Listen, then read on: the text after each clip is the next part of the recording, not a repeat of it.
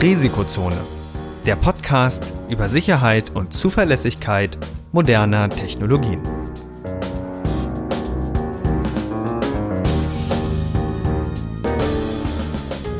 Heute mit Professor Dr. Andreas Noack und Viktor Gaske. Die im Podcast erwähnten Methoden und Werkzeuge für Angriffe dienen ausschließlich dem Bildungszweck zur Verbesserung der IT-Sicherheit. Es wird ausdrücklich angemerkt, dass unter anderem das Ausspähen und Abfangen von Daten sowie die Computersabotage strafbar sind. Unternehmensnennungen dienen, soweit nicht anders angegeben, nur zur Veranschaulichung von Sachverhalten.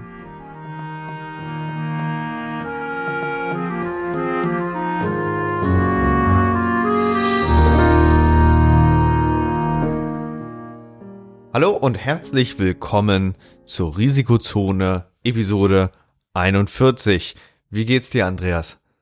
41 schon, oh, das ist eine ganze Menge schon mittlerweile, ne? Ja, eigentlich soweit wieder ganz gut. Wintergrippe hinter mir. Und äh, wie läuft's bei dir? Ja, auch ganz gut. Waren ja einige äh, äh spannende Tage jetzt auch in der, in der IT-Welt und auch jetzt äh, mit dem ersten Thema, wo wir reinstarten möchten. Würdest du dir eine Apple Vision Pro zulegen? Oder wie findest du das generelle Konzept? Äh, ich ehrlich gesagt ähm, habe ich nach nach Apple aufgehört zu lesen. Bin ja nicht so der riesige ähm, Apple Fanboy. Ähm, also ich habe ja selber schon eine, eine VR-Brille zu Hause von von Sony, die PSVR 2 und Dementsprechend ist mein Bedarf erstmal gedeckt. Also ich habe gerade gar nicht so wirklich ein Interesse dran, mir noch eine zu kaufen, weil ich nicht weiß, ob, ob sich das wirklich lohnt. Das ist jetzt nämlich die spannende Frage. Wie findest du das Konzept generell?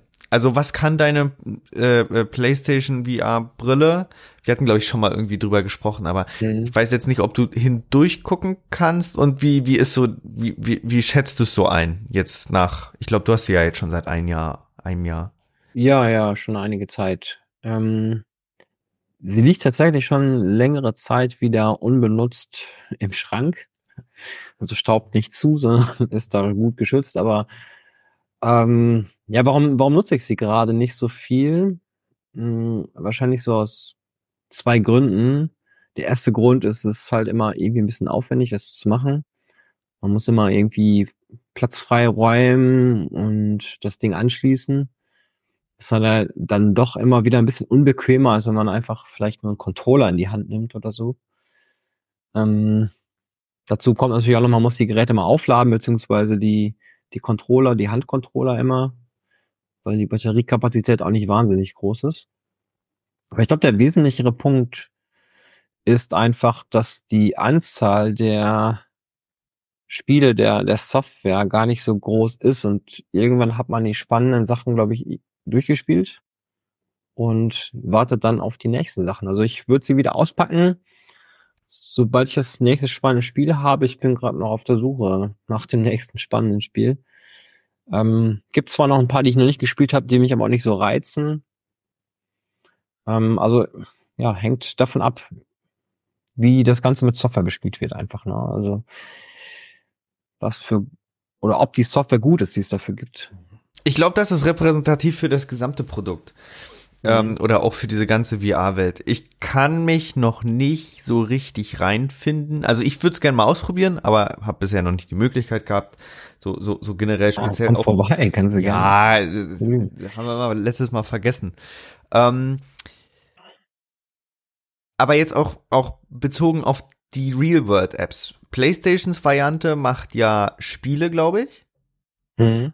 Und ich glaube, die spannendste Anwendung, ich, ich, ich habe das gesehen, ähm, diese, diese virtuelle Büro meinst du? Oder? Ja, dieses virtuelle Büro oder oder wenn du zum Beispiel, das war eine andere App, da, da kannst du quasi saugen.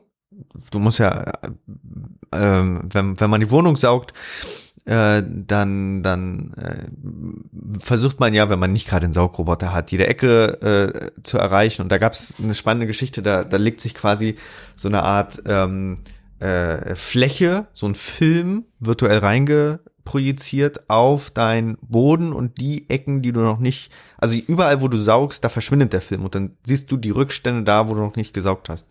Und mhm. ähm, das ist war nur wahrscheinlich einmal ja, spaßig. Ähm, also ich glaube tatsächlich, das würde ganz gut funktionieren.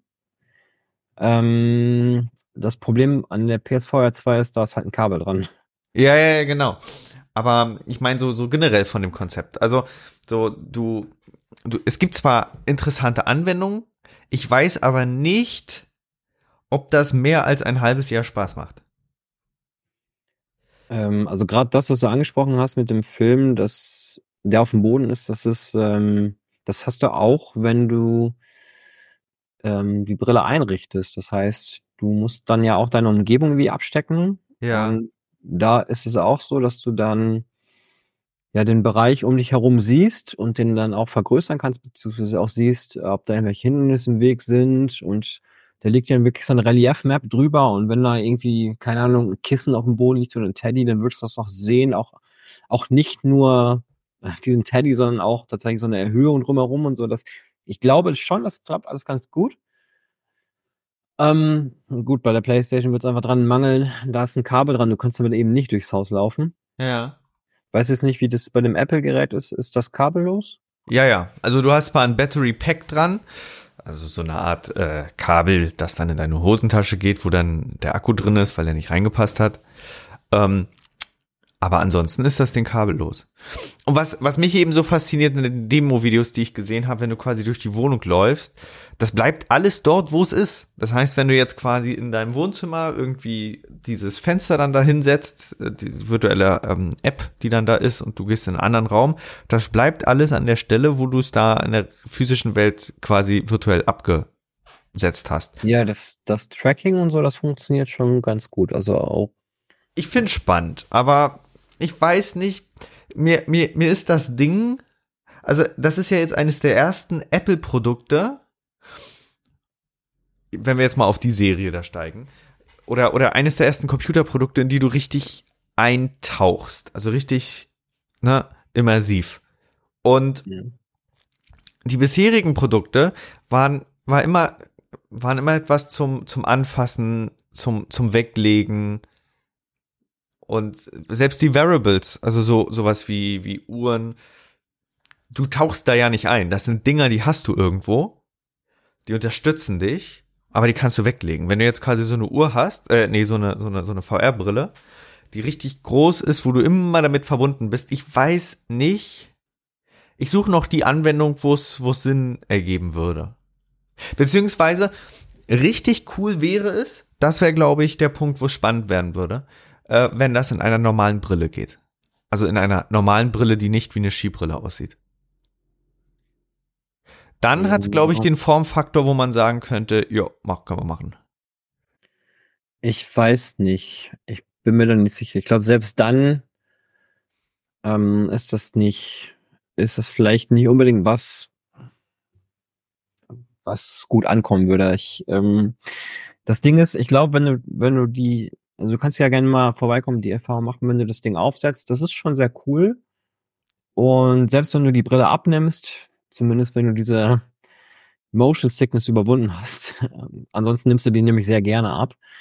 Ähm, aber wenn du diese Motion Sickness überwunden hast, dann ist das schon eine coole Sache und du nimmst die Brille ab und denkst so, eigentlich könnte ich auch noch eine halbe Stunde ja. ähm, mit der Brille was machen. Das ist schon cool und man taucht schon irgendwie in eine andere Welt ein und fühlt sich dann schon auch in dieser Welt angekommen. Ähm, ich glaube, das ist schon sehr cool, aber trotzdem hast du natürlich immer so ein Ding auf dem Kopf drauf. Beziehungsweise, selbst wenn es eine normale Brille wäre, würde sich das ja nicht, glaube ich, völlig natürlich anfühlen, weil du ja mit der Brille wahrscheinlich dann auch nicht aus dem Haus gehst, sondern halt die Brille dann entsprechend immer wechselst. Ähm, ich glaube, dass damit die Leute das wirklich benutzen, müsste es wirklich einen Benefit bieten. Ja. Und ich glaube, der Benefit ist nicht, dass du in ein anderes Zimmer gehen kannst und da ist ein virtueller Bildschirm. Genau, genau.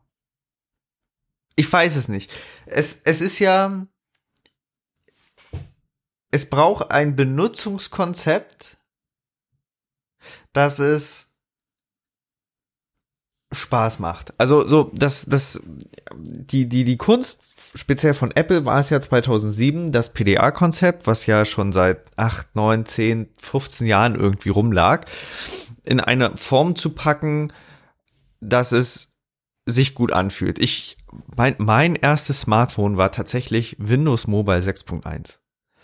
Ähm, da hattest du im Grunde alle Features gehabt schon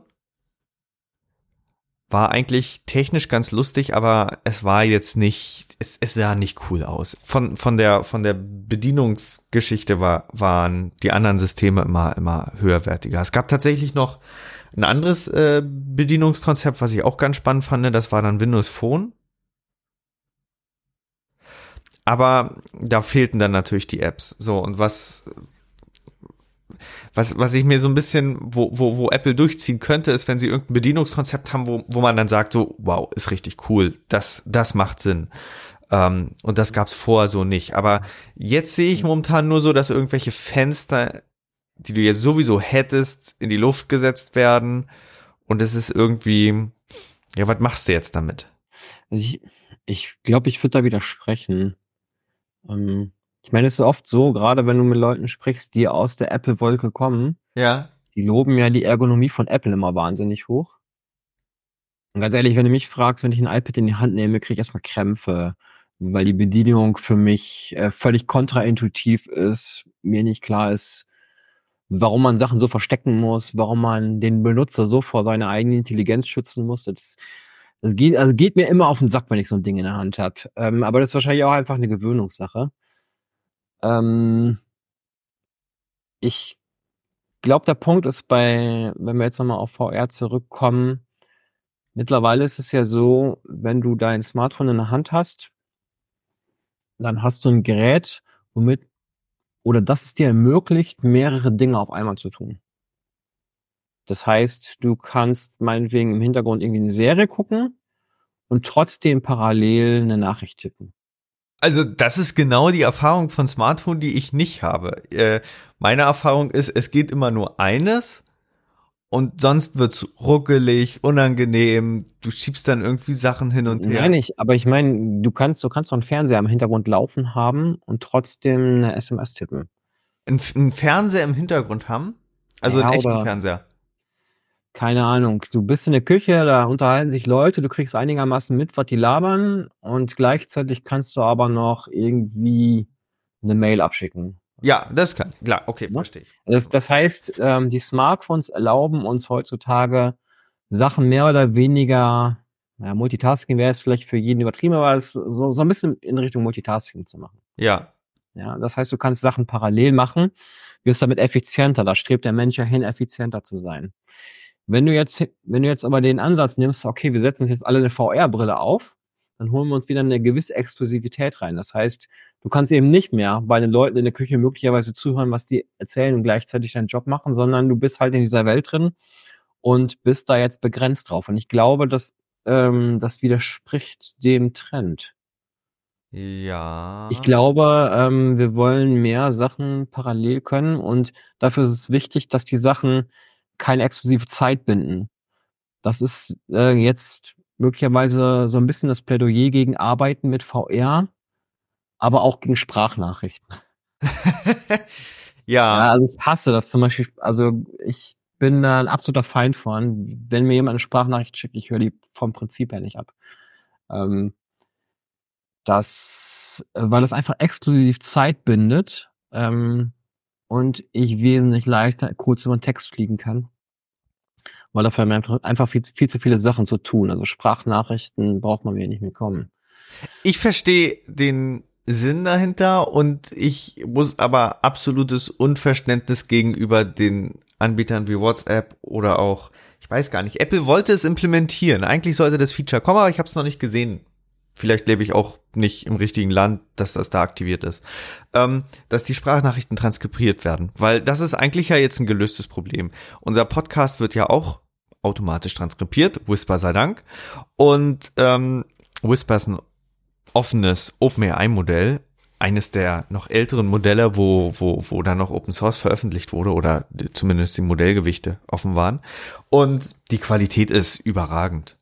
Also sie ist nicht perfekt, aber sie ist sehr gut. Und theoretisch kannst du ja wenigstens in der Vorschau die Nachrichten transkribieren. Also ich würde jetzt ganz ketzerisch einfach mal behaupten, möglicherweise wird Apple das schon tun, dir nur nicht anzeigen. Aber ähm, der der Hintergrund ist, also wenn ich, wenn ich Big Tech wäre, ne, was irgendwie jetzt an die Daten rankommen will, diese Daten aber leider aus Sicht von Big Tech Ende zu Ende verschlüsselt sind. Dann kann man ja einführen, ja, wenn ihr eure Sprachnachrichten transkribiert sehen wollt, dann könnt ihr ja die Sprachnachrichten zur Transkription rüberschicken. Ach, ihr müsst sie leider rüberschicken, weil Wir ihr habt ja noch nicht so genau viel. Mo- darauf hinaus. genau. Ich weiß es nicht. Also ähm, bei bei ähm, iMessage ist es soweit ich weiß so, dass das Zeug Ende zu Ende verschlüsselt ist und der der Kern davon ist, dass jetzt das Modell auf dem Endgerät läuft. Aber andere Messenger nutzen das ja eher weniger. Und wenn du jetzt zum Beispiel Facebook Messenger nutzt, der lange Zeit äh, alles über den Server geschickt hat oder auch Instagram etc., da könnte man ja so ein Feature dann einfacher implementieren. Ne?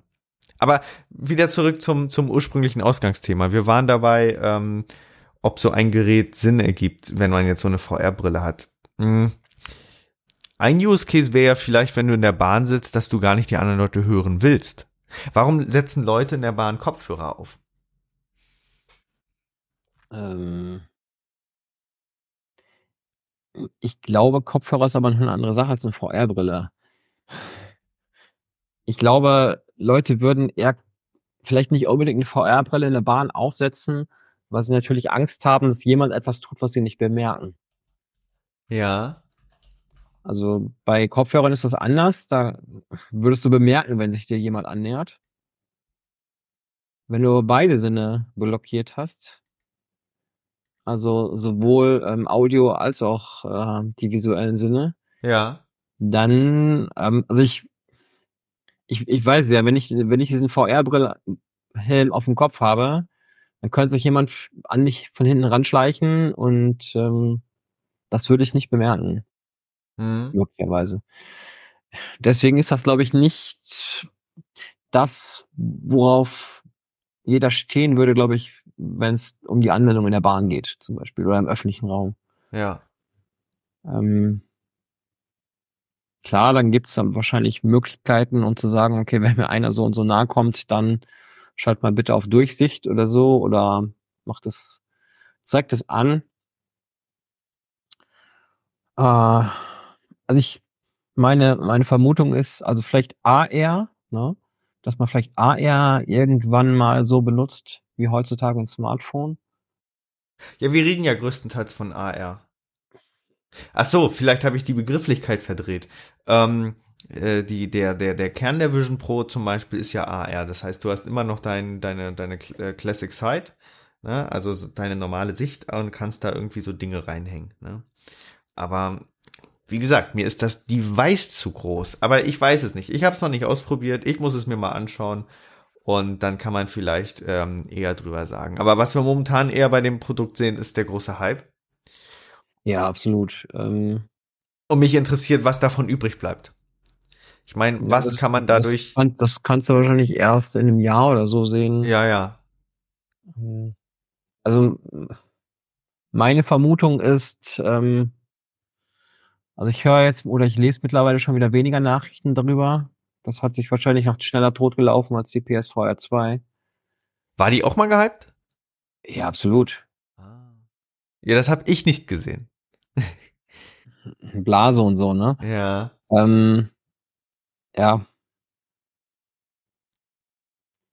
Also ich schätze mal, klar, jetzt, wenn du äh, entsprechend in der Apple Bubble bist, dann wird das wahrscheinlich noch ein bisschen länger vorhalten, weil die natürlich auch alles dran tun, um das Ding abzusetzen.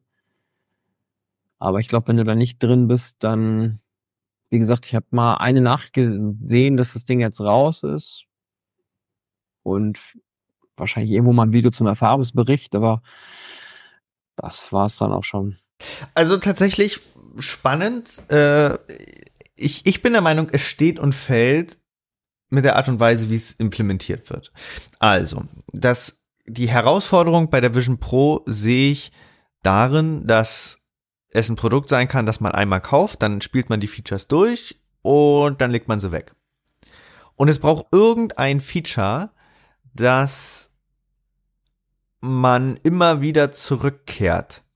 Zum Beispiel bei, bei den Smartwatches ist es so, dass die da mit Gamifizierung arbeiten und sagen, du hast Tagesziele.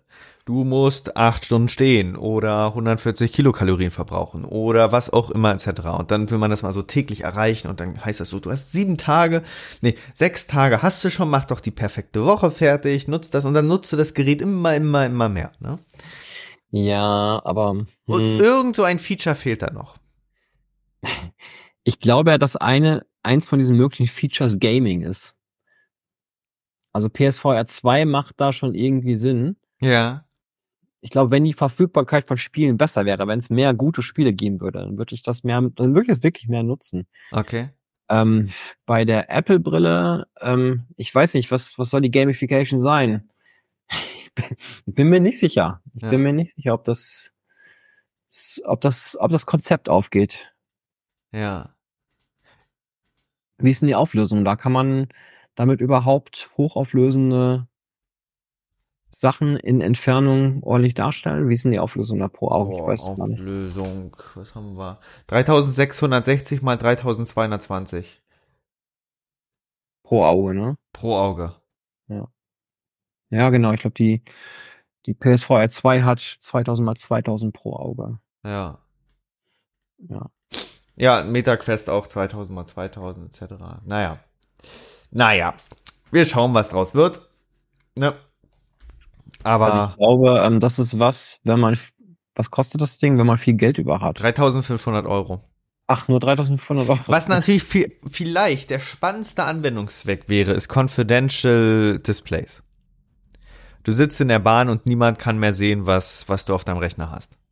Ja, weiß nicht, aber in der Bahn will ich so ein Ding nicht benutzen. Ja, weil es noch nicht so hübsch aussieht, wenn es mal in die Form einer nee, Brille auch, hat. auch wenn es hübsch, hübsch aussieht, aber vielleicht mag ich mein Portemonnaie oder so. Ja, muss ja nicht immer so viel kosten. Nee, ich weiß nicht. Ich glaube, für den öffentlichen Raum. Hm. Also, ehrlich gesagt, sehe ich da die Funktion von Head-Up-Displays im Autos, glaube ich, sinnvoller als so eine VR-Brille. Tja.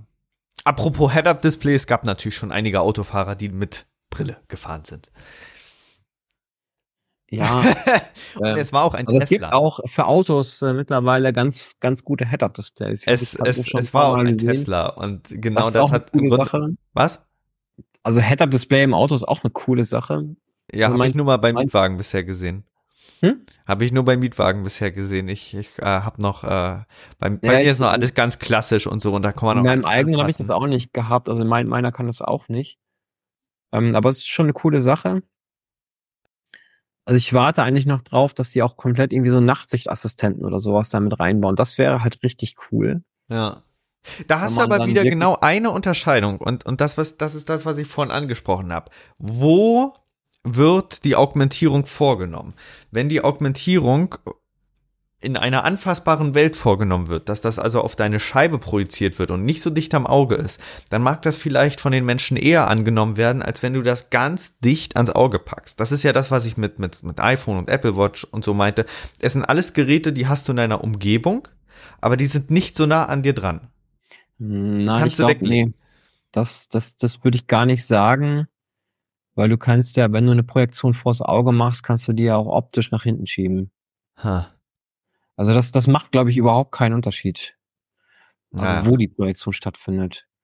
Weil, also, wie gesagt, ähm, komm mal vorbei, schau dir mal die, die VR-Brille an, dann wirst du sehen, dass alles schon ganz gut funktioniert und auch mit der, mit der Entfernung und so, das ist schon ganz cool. Ähm, aber es hat natürlich so usability-mäßig einfach seine, sein, sein, seine Pain Points. Okay. Na gut, kommen wir zum zweiten Thema heute. Ähm, Flipper Zero. Was ist das? Und äh, warum jetzt das Ding in Kanada? Also die, die drehen ja so ein bisschen da jetzt am Rad. Ja, Flipper Zero ist ja so eine kleine Plattform, eine total coole Sache eigentlich. Die haben einen Mikrocontroller genommen, den in eine handliche, bedienbare Form gepackt und einfach wahnsinnig viele Kommunikationsschnittstellen draufgepackt und ich sag mal eine einfache Firmware, um diese Kommunikationsschnittstellen alle irgendwie bedienen zu können. Ähm, ja, da hat man also irgendwas, was deutlich weniger leistungsfähig als ein Raspberry Pi ist in der Hand. Und das hat viele Funktionsstellen dran. Also von Bluetooth, Infrarot, ähm, verschiedene ISM-Frequenzen kann man damit abdecken, eben senden und empfangen. Natürlich mit, wenn man es jetzt mit dem SDR vergleicht, mit, beding mit bedingter ähm, ja, Auflösung. Das heißt, das ist nicht, nicht alles hochauflösend und vor allen Dingen auch nicht in Echtzeit unbedingt, weil der Mikroprozessor, der in dem Ding drin ist, einfach nicht so stark ist. Ja, und das Tool haben die, also damit kann man zum Beispiel einfach Funkwellen empfangen, wieder einspielen. Und das Tool haben die jetzt in Kanada, glaube ich, haben sie es schon verboten oder? Es ist, es ist dabei. Es ist, ist also dabei. es ist im Prozess. Ähm, weil man angeblich damit Autos knacken kann. Und ich glaube, wenn man jetzt sofort mal irgendwie YouTube anwirft und nach Autos klauen mit Flipper Zero guckt, dann wird man durchaus ein paar Sachen finden. Also ich habe es auch schon testweise mal ausprobiert. Also was zum Beispiel geht, wenn ich irgendwo, wo der Autoschlüssel nicht in der Reichweite des Autos ist, das Signal vom, vom Öffnen Druck auf den Autoschlüssel einmal aufzeichnen, kann ich mit dem Flipper Zero zum Auto laufen, das Auto aufmachen. Also ein Replay ist gar kein Problem. In dem Moment, wo ich dann mit der Fernbedienung hier eben nochmal drücke oder das Ding zweimal aufmachen möchte, geht das nicht mehr, weil da ist ein Rolling Code drauf. Und das ist einfach auch der Hauptpunkt. Das heißt, bei modernen Autos kann ich mit dem Flipper Zero höchstens mal ein Signal verlängern in dem Sinne. Aber da kann ich nie unbedingt ein Auto mit aufmachen. Es gibt zwar irgendwelche spezielle Hacker-Firmware, die möglicherweise dann Rolling Code Algorithmen implementiert hat. Das heißt, wenn wir da anfällige Krypto drauf haben, dann könnte man sich vorstellen, dass man da was macht. Wobei für Krypto ausrechnen ist wahrscheinlich der, der, äh, der Flipper Zero wieder viel zu schwach. Da müsste man dann wieder externe Ressourcen nehmen oder ich meine, das Ding hat ja auch keine Internetverbindung irgendwie. Ja, mit dem Smartphone was machen oder so. Ähm, also kurzum, ich glaube nicht, dass man damit wirklich gut Autos klauen kann. Ähm, es sei denn, man fängt jetzt irgendwie noch an, mit dem CAN-Bus irgendwie was zu machen. Möglicherweise geht da noch so irgendwie eine Kleinigkeit, keine Ahnung. Ähm, auf jeden Fall macht's oder gibt es einem Tools in die Hand, um das mal zu untersuchen, ob sowas geht. Aber ich glaube, so wirklich Autos klauen ist schwierig mit so einem Ding. Vor allen Dingen, man muss ja noch unterscheiden, das, was du ja gerade erläutert hast, ist quasi das Öffnen des Fahrzeugs und die Zündfreigabe, das ist ja noch was anderes und die ist ja deutlich, deutlich schwieriger umzusetzen.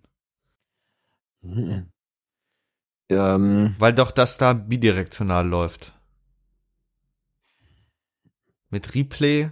Wahrscheinlich muss man jetzt antworten im Allgemeinen ja, aber es gibt ja auch zwei, drei Autohersteller auf der Welt, die das möglicherweise auch anders handhaben.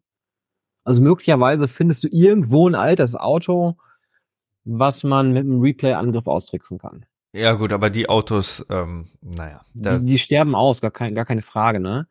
Ähm, ich glaube, der beste Kommentar, also ich habe das auch so ein bisschen verfolgt, dass sie den in Kanada jetzt verbieten möchten, in Flipper Zero war, naja, aber mit dem Schraubenzieher kann man auch Autos klauen.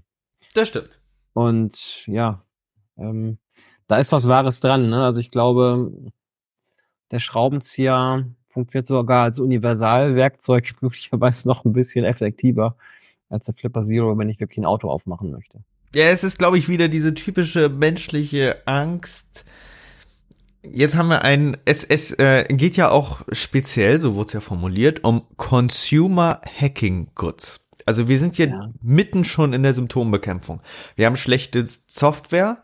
Die Regierung steht dann da und ist erschrocken, ja, da kommen jetzt irgendwelche Leute daher und, und äh, äh, versuchen jetzt hier äh, andere Leute zu verunsichern und, und wir bekommen das Problem an sich nicht gelöst. Jetzt machen wir mal Symptombekämpfung. So. Ja, jetzt das ist ja ist- immer die Antwort, jetzt ist ja immer noch die Antwort der, der Security Community, dann macht doch einfach die Produkte sicherer. Und dann ist die Gegenantwort wieder, okay, dann gib uns mal die Milliarden oder Billionen, um das auszutauschen. Die, dir fallen doch sicherlich ein, zwei Industriesysteme ein, schweineteuer, extrem unsicher und niemand will's tauschen. Ja. Ja, ich, ich glaube aber tatsächlich, dass auch im IoT-Bereich ist das ist ein bisschen schwierig. Wenn, wenn ich meine IoT-Talks mache und darüber erzähle, wie unsicher eigentlich IoT so ist, oder wie leicht man mit dem Flipper Zero oder mit ähnlichen Geräten oder mit dem PC und unserer Software Universal Radio Hacker da irgendwas knacken kann, dann gehen die Augen meist oder werden die Augen meistens sehr groß und die Leute sagen, ja, aber also ich habe jetzt so ein Türschloss zu Hause, das schaffe ich jetzt wieder ab, weil man hat ja gesehen, du kannst es jetzt mit deiner Software irgendwie knacken. Und der, der Punkt ist aber einfach, natürlich kann ich mich mit viel Zeit und Energie hinsetzen und ich sag mal, so ein Türschloss irgendwie per Funk aufmachen. Und das dann dauert dann wahrscheinlich auch nur eine Woche Berechnungszeit oder so und dann habe ich das schon geknackt. Oder ich nehme einfach einen Stein und schmeiße ein Fenster ein. Ja. Na, und das, das, das ist der Punkt. Deswegen, ähm, das lohnt sich meistens für Verbrecher nicht, weil es einfach einen viel einfacheren Weg gibt, um an das Ziel zu kommen. Und deswegen kann man, oder ist das, sind diese IoT-Hacks zwar echt, echt schön und ähm, die Leute haben kurz danach total viel Angst, aber wenn man ganz ehrlich ist, wenn man einen Stein hat, dann kann man das Haus irgendwie auch aufmachen. Ja, und der große Unterschied, der sich tatsächlich in der Sache eher ereignet, ist, wenn wir die IT-Sicherheit besser machen wollen, ne, dann richten wir uns jetzt nicht gegenüber den kleinen, den, den, den kleinen Verbrecher, der irgendwie, wie nennt man das? Naja, ja, doch, Kleinverbrecher, der irgendwie ins Haus kommen möchte, weil da gibt's ja, wie gesagt, die Methode mit dem Stein.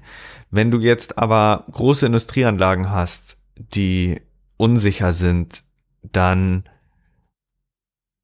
ist das Problem nicht, dass irgendein kleiner Consumer das angreifen kann, sondern dass große Advanced Persistent Threats, große, einfach große militärartige Einheiten ähm, das dann angreifen können. Und das steht dann da einfach so rum und niemand will es sicherer machen. Und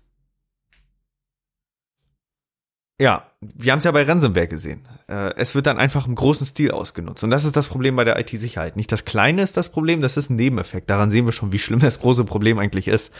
Aber wenn es dann erst richtig losgehen würde, was bisher in dem Sinne eigentlich noch nie passiert ist, glücklicherweise, ähm, dann, dann weiß man, dann kann, hat man eine Vorstellung, warum überhaupt IT-Sicherheit so, so, so wichtig ist. Und das, das größte Problem an der IT-Sicherheit ist eigentlich, dass sie unsichtbar ist. Man, man kann ja Sicherheit nicht sehen. Ne? Ja. Das, das war bei, bei Linus Neumann, äh, hier der, der, der eine Talk auf dem Chaos Computer Kongress. Was wäre in Deutschland los, wenn statt Ransomware-Attacken maskierte Männer in die Büros rennen und die Computer rausreißen? Wenn man also sieht, was passiert, wenn so eine Kiste dann ähm, unbenutzbar gemacht wird. Das, das haben Menschen dann anders vor Augen und dann würden sie auch komplett anders reagieren. Äh, viel in Panik. Aber dadurch, dass das alles so, so, so unsichtbar ist, haben, ist, ist zum einen erstmal eine gewisse Grundangst da, weil es ist eine Gefahr, die ich nicht kontrollieren kann, es strahlt. Ne? Und auf der anderen Seite, die echten Gefahren werden unterschätzt, weil man kann es dann nicht einordnen. Im Zweifel ist es nur böse. Ja. Ja, ich glaube, das ist ein wundervolles Plädoyer für, für ähm, Awareness-Maßnahmen. Ich glaube, man muss den Leuten einfach noch mehr oder man muss die Leute noch mehr darüber informieren, was alles so geht, damit sie diese diffuse Angst irgendwie besser einordnen können. Ja, damit die Angst zur Furcht wird. Angst ist nämlich, äh, Ja, das ist vielleicht auch nicht immer gut, aber äh, also mir würde es ja erstmal helfen, wenn das Verständnis zunimmt dafür. tja. Ich glaube da nicht mehr dran. nee, also ich glaube, wir wären ja auch nicht die Ersten, die auf diese wundervolle Idee von Awareness gekommen sind. Ja. Also, ja. Tja. Okay, das haben wir auch abgehakt. Ähm, das dritte Thema, was ich heute ansprechen wollte, war IP-Ranges. Also, wir kommen ja von IPv4 nicht weg. Ich glaube, das wird uns noch in 20 Jahren äh, um uns drumherum sein. Wie alt ist IPv6? Ich glaube, die haben dann sogar im letzten Jahr 1000 spezifiziert. 99 ja, oder es so. ist schon ganz schön alt, ja. Ja, es ist, es ist schlimm. So, nix stellt sich um. Äh, die ganzen Devices. Es ist ja auch schwieriger zu administrieren. Ne? Muss man, muss man ja ein bisschen mehr nachdenken. Ähm, aber speziell in der hier vor, also hier in Europa ist ja IPv4 überall verbreitet und jetzt kommt der Gedanke auf, hm, versuchen wir mal den Adressraum bis ans Limit zu drücken. Und da gab es ja schon viele Maßnahmen. Also es gibt, gibt eine tolle Webseite, kann ich verlinken, die hat sich so ein bisschen damit beschäftigt, wie so Ranges allokiert wurden. Zum Beispiel, es gab die Range 14.0. Das war, glaube ich, irgendwie für Amateur, Amateurfunker. Ne? Äh, die, die hatten eine spezielle Range gehabt, damit sie ihr Packet Radio Network da ähm, quasi abwickeln können. Die Range wurde freigegeben. Dann haben sie immer noch eine Range 172 vorgehalten. Die ist übrigens auch ganz spannend. Ähm, die meisten, die sich so mit Netzwerken beschäftigt haben, werden ja wissen, dass äh, 172 Jetzt muss ich leider exakt nachgucken, weil da kann man viel falsch machen. 172.16 slash 12. Für alle, die mit dieser Notation umgehen können. Das ist ja die Range des privaten Class B Netzes. Mhm. Und es gab aber einige Admins, die haben das Ding als Class A Netzwerk gefahren. Das heißt, die haben in der Firewall 172/8 eingestellt. Jetzt wurde irgendwann diese Range öffentlich zugewiesen und dann hatten die ihren Fritzbox-Moment. Wir hatten ja letzte Episode behandelt hier, dass da ähm, DNS äh, genutzt wurde und da jetzt auf einmal das dann öffentlich zugewiesen wurde und das ist, ne? Und das war alles zulässig, aber einige greifen in diese Netze rein, ähm, bisher nicht verwendet, aber jetzt auf einmal macht's Stress. So, so diese Netze übrigens, die öffentlich nicht geroutet werden und äh, die dann äh, heimlich für eigene Netze genutzt werden, die nennt man, habe ich jetzt auch äh, gelesen, dass die dazu nennen, Bogon, Bo Bogon Networks. Und da diese, diese, diese Netze können sich eben ändern. Und ein großer letzter verbreitetes, verbreiteter Raum, der, der bisher noch nicht zugewiesen wurde, das ist die 240 slash 4. Hm, So ein reservierter Bereich. Also früher gab es noch dieses Klassensystem, da hat man das Klasse E. Klasse E. Mhm. Die ist ja. Ah, okay, ja, Klasse Ja, A. Klasse A, ne? Klasse B, Klasse C. Also Klasse C ist ja so das Übliche, ne? Ähm, mit 256 Adressen. Und Klasse D war Multicast und Klasse E reserviert. Die, die Klassen stammen ja noch aus einer Zeit, als Netzwerke fest definierte Größen hatten. Hm. Das war ja, also alleine die, die, die Entscheidung. Ah, wie war das denn? Also, bei ifconfig war es früher möglich, dass wenn du eine IP-Adresse eintippst, dann weiß er selber, wie, welche, welche Subnetzmaske dazugehört. Weil es wurde ein Mapping erstellt, äh, Ja, ist, immer, ist doch immer noch so, oder? Wenn ich eine IP-Adresse eintrage, dass der automatisch eine Subnetzmaske abschätzt. Genau, ja, ja, ja, wird heute immer noch genutzt. Aber früher war es eben der Standard. Ne? Heute versuchen wir allen Leuten zu erklären, nee, macht doch euer Slash 24 oder Slash 16 oder Slash 8 dahinter. Ähm, aber früher äh, war es ja der Standard, du tippst die IP-Adresse ein und der schützt die Subnetzmaske an, ab. Und das ging genau, weil ja ähm, diese Klassen vorhanden waren. Dann wurde das eingeführt, damit man wenigstens Netze noch mehr teilen konnte, dass quasi ähm, dass überhaupt Segmentierung möglich wird. Stell dir vor, du hast ein Class A-Netz, das 10er, ne? Und du könntest das nicht teilen. Alle würden in einem riesigen Netz sein und Sicherheit wäre katastrophal. Ne? Ja. Dann hättest du nur mit Class C-Netzen eine Chance. Jedenfalls, es gibt da noch dieses Netz dahinter. Mhm. Ähm, Das Problem an diesem Netz ist, in allen Routern ist einprogrammiert, das ging, gibt's nicht. Weil als das mal entwickelt wurde, da hat man gesagt, ja, pf, keine Ahnung. So, der eine Teil der Router kann damit umgehen, der eine Teil kann nicht damit umgehen und der andere, der nutzt die Adressen für sich, weil nutzt ja eh kein anderer. Hm. Und jetzt gibt's eine Truppe, die dann sagt, hm, wir wollen die doch routen. Und da gibt's dann zwei Möglichkeiten. Entweder wir geben das als große neue interne Netze frei, damit die Cloud-Provider mehr Netze haben, damit sie mehr ihrer Geräte unterbringen können, die nicht äh, am öffentlichen Internet hängen. Oder wir machen sogar das, die, die übelste Variante von allen. Wir geben das Ding öffentlich frei. Das heißt, Ayana weist das Ding dann den entsprechenden, ähm, äh, na, wie heißen die? Reib und so. Wie nennt man die? Die nennt man. Ach so, nee, das Ding heißt RIR.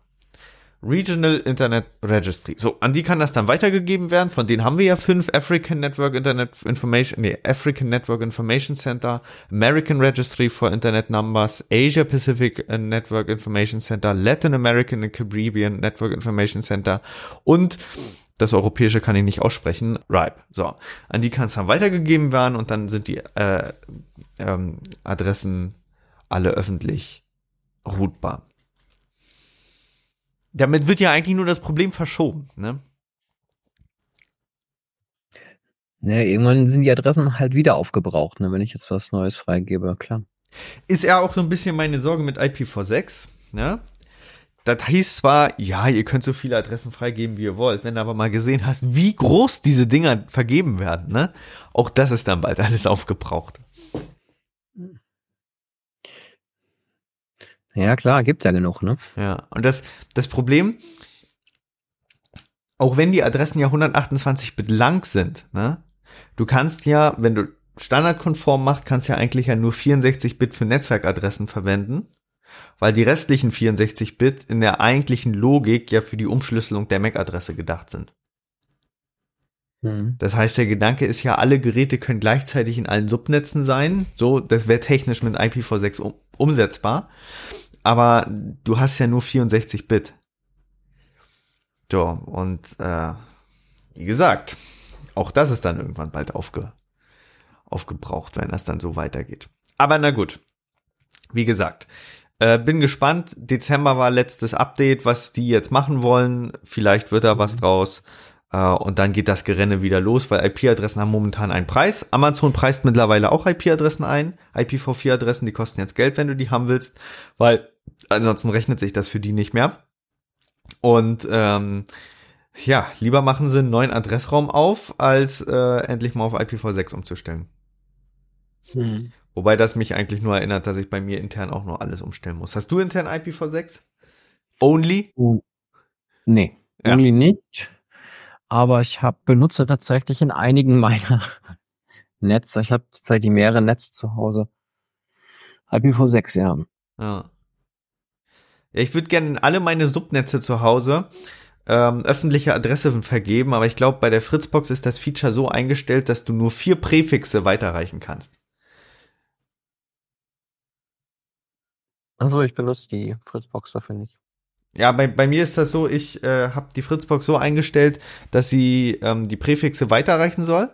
Und dann gibt sie, glaube ich, vier Netze weiter. Vier slash, gute Frage, slash 56er Netze? Keine Ahnung, muss nochmal nachgucken. Jedenfalls, äh, vier Netze werden weitergereicht oder es sind, glaube ich, 64er. Naja, ähm, kannst die Netze dann weiterreichen, aber das ist nur eine begrenzte Anzahl. So, und äh, ist aber an sich ein spannendes Feature. Können wir mal in einer der nächsten Episoden drüber reden. Mhm. Aber na gut, Problem wird verschoben und äh, ja, so, so schiebt sich das dann dadurch. Alles klar. Ja, das war's, glaube ich, auch wieder für diese Episode. Ach, guck mal, ich sehe hier noch. Null ist noch reserved. Da war ja auch schon mal die Überlegung, ob man das auch noch freigibt. Also dann, dann wird's ja komplett undurchsichtig. Mhm. Ähm, ja, schauen wir mal, was wir draus machen. Wir sprechen uns demnächst dann wieder und wünschen euch jetzt spannende Tage auf jeden Fall. So ist es. Haut rein. Und bleibt gesund. Ciao, ciao. Wir freuen uns, euch diesen Podcast heute präsentiert zu haben und sind natürlich gespannt auf euer Feedback, eure Fragen und eure Anregungen. Wenn ihr darüber hinaus Wünsche habt, welche Themen wir in den nächsten Folgen behandeln sollen, könnt ihr uns gerne eine E-Mail schicken an info@risikozone.de.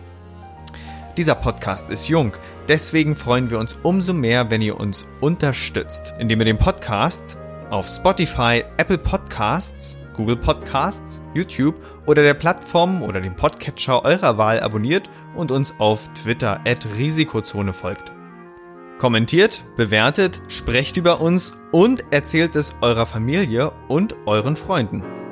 Für die Musik bedanken wir uns bei Jason Shaw von audionautics.com. Freut euch auch nächstes Mal wieder auf spannende Themen und interessante Einblicke.